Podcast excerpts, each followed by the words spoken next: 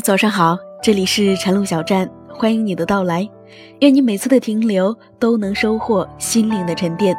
我是晨露，在这个难得可以睡懒觉的周末的早晨，让我的声音陪你一起慵懒的起床吧。早安，我的朋友。今天给大家带来的文字是：走得再远，也别忘了出发的目的。晚上先生有会。独自用完晚餐后，打算先听会儿音乐再写作。正当我在音乐中冥想时，手机不合时宜的响了起来，是闺蜜小溪打过来的。刚接起，她的声音闷闷的传来：“亲爱的，我刚做了一个重大的决定，现在心里很沉重，你出来陪我走走好吗？”联想起前段时间她跟我倾诉过，最近家里人对她意见很大。觉得他一门心思都扑在自己的事业上，完全不陪伴家人，亲情和婚姻都已经亮起了红灯。什么重大的决定？我脑海里中闪过一个不好的猜想，问他现在在哪里。他说：“我就在你家小区门口，想跟你说说话。”我叫他等我十分钟，赶紧换了衣服下去找他。小西坐在车里，脸埋在方向盘上，一副疲惫不堪的样子。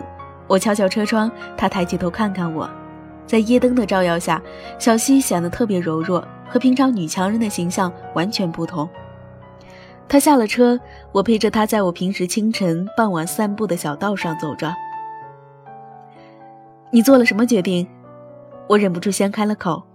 小七叹了口气说：“我把上海、南京的两家分公司关了，努力了好几年，刚刚步入正轨。”心里很舍不得。我知道他在这两家分公司上倾注了不少心血，如今关了，我也替他心疼，可同时也松了口气。小西和我一样，出生于一个特别普通的家庭，没有任何背景，也没有任何人脉，有的就是不愿将就的一颗心和无比努力的生活态度。毕业后，他凭着在学校的出色表现。一路过五关斩六将，进入世界五百强的一家公司工作，并且创造了最短时间里转正升职的记录，成为最年轻的经理。小西的事业如日中天，加上年轻漂亮能干，追求者慎重，有出手阔绰的富二代，有外表出色的青年才俊，还有公司里不少的同事。然而她却独独看上了现在的老公，一个刚刚跳出农村的穷小伙子。很多人不解，也有很多人劝说，但她非常坚定，说就是看中了对方的朴实忠厚，希望和这样的男人过一辈子。小西义无反顾地嫁给了这个男人。果然，婚后老公对小西极尽疼爱，两个都是从底层摸爬滚打上来的，更能相互理解支持，一门心思只想把日子过好。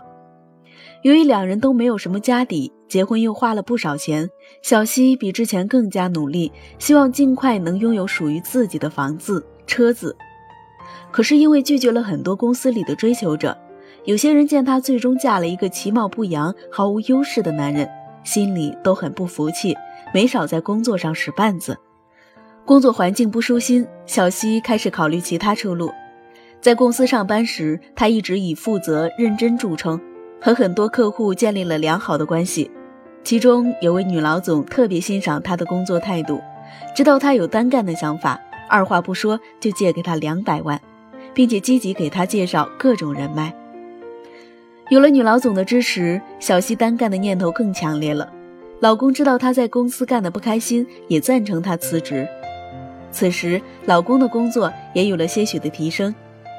小西很快辞了职，决定开一家装潢公司。她在学校里学的是设计，女人天生对家对房子就有感情，她相信一定会干得比男人更好。然而理想是丰满的，现实是骨感的。凝聚着小西无尽心血和期望的公司很快就开张了。原本的想象是将自己的理念分享给大家以后，加上自己的认真负责，很快就会取得客户的信任。订单会像雪片一样飞来，可实际情况是，公司开张了一个月来，一共接到一个单子，而且还是熟人友情支持的。那段时间，小西焦虑又憔悴，每天一睁眼的第一件事就是今天的房租、水电、人工又要支出多少钱。为了接到活，小西豁出去了，厚着脸皮到处询问有没有要装修的。最后还是那个女老总帮他介绍了一个小楼盘，装修成单身公寓风格。对于这个大单，小西用尽了所有的心思，天天泡在工地，对每一个环节和每一种材料都亲自过问，亲自督工。最后对方来验收时，非常惊讶，不敢相信地说：“这质量比一般人家自己装修还好。”由于这一单超预期满意，对方又把另一个楼盘的装修工作给了小西。自此，公司的局面才渐渐打开。装修是个良心活，也是一个口碑生意。小西工作以来，一直是和国外客户打交道，契约精神、时间观念、质量乃是生命这些观念都深植心中，慢慢积累了一些忠实客户。与此同时，小西的家庭生活也得到了极大的改善。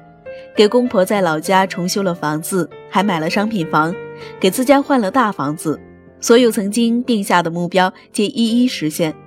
她是老公的骄傲，孩子的偶像，一切都非常美好。老公支持她的事业，孩子听话懂事，所有女人想拥有的一切，她都拥有了。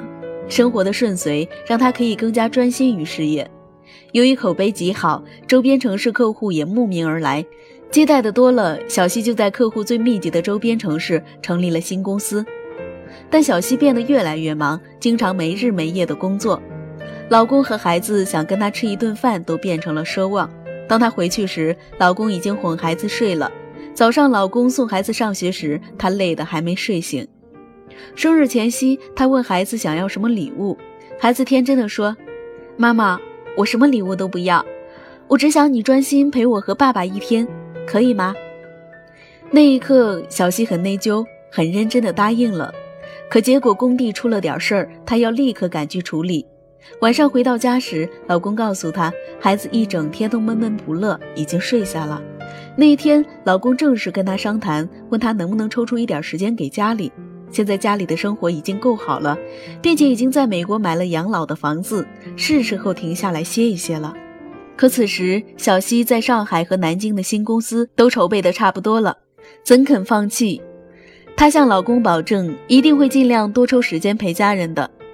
只是人一旦忙起来，哪还顾得上这么多承诺？两家新公司几乎占据了她全部空余时间。她以前不管忙到多晚，起码家就在不远处，但现在需要时时出差，经常整个星期都在外面。夫妻间的感情迅速冷了下来。两人经常几天不见面，也没有电话。他心知这样下去，婚姻迟早会出现问题，但却停不下来。欣慰的是，经过两年努力，两家新公司都上了轨道。但不久前，老公跟她谈话，很直接的提出：“你到底想要事业，还是想要这个家？这样下去，我们迟早会离婚。我有老婆等于没老婆，孩子有妈等于没妈。你有多久没有陪过他了？”这一次，老公是认真的，他支持她的事业，替他尽母职，一做多年，如今已经到了承受的极限。一边是如日中天的事业，一边是老公和孩子，哪边她都舍不得，迟迟不愿意做出决定。我问她，到了最后是什么促使你做了这样的决定呢？她说那天正好看到一个故事，一个年轻人有去上海工作的机会。但需要离开太太和孩子，太太和孩子很舍不得他，他也很纠结，问他的导师该怎么选择。导师问他：“你去上海工作的初衷是什么呢？”他说：“为了给家人更好的生活。”导师说：“他们想要的生活是一家团聚的生活，你一走，他们当下就不快乐了。你去赚更多的钱，又有何意义呢？”年轻人恍然大悟，放弃了这个机会，决定陪伴在太太和孩子身边。那天下午，他想了很久，当初创业的初衷历历在目，希望一家人过得很好。可如今老公失落，孩子疏离，这真的是自己想要的吗？如果最后公司做大，最在乎的人已经不在身边，这一切还有意义吗？于是他决定放弃两家新公司，专心把原来的公司经营好，一家人快乐的生活在一起。只是放弃这么多年的心血，心里时还是很难过。我拍拍他，安慰他：人生有得必有失，我们不断追求更好的自我，是为了让自己更优秀，也是为了有能力让身边的人过得更好。可如果在追求自我和梦想的路上，忽略了原本最重要的人和事，即使有一天我们成功了，却发现身边已经无人可伴，那种高处不胜寒的滋味，才是真正的孤独，足以抹杀一切努力的意义。我和小溪并肩走在回家的路上，看着身边一盏盏路灯温柔地照耀着每一个夜归人，两个人的身影被灯光拉得很长。远处是一个住宅小区，灯光错落有致。我握紧他的手，指指那些灯光，想想那些等候我们回去的家人。如果我们成功时已经没人牵挂我们，也许我们会更伤感。小溪点点头，我们慢慢的走着。这条路很长，可是它通向家的方向。我们从那里出来，又将回到那里去，因为那里是我们出发的初衷。人生就好比是一条路，无论我们走得多远。都不要忘记了出发的目的。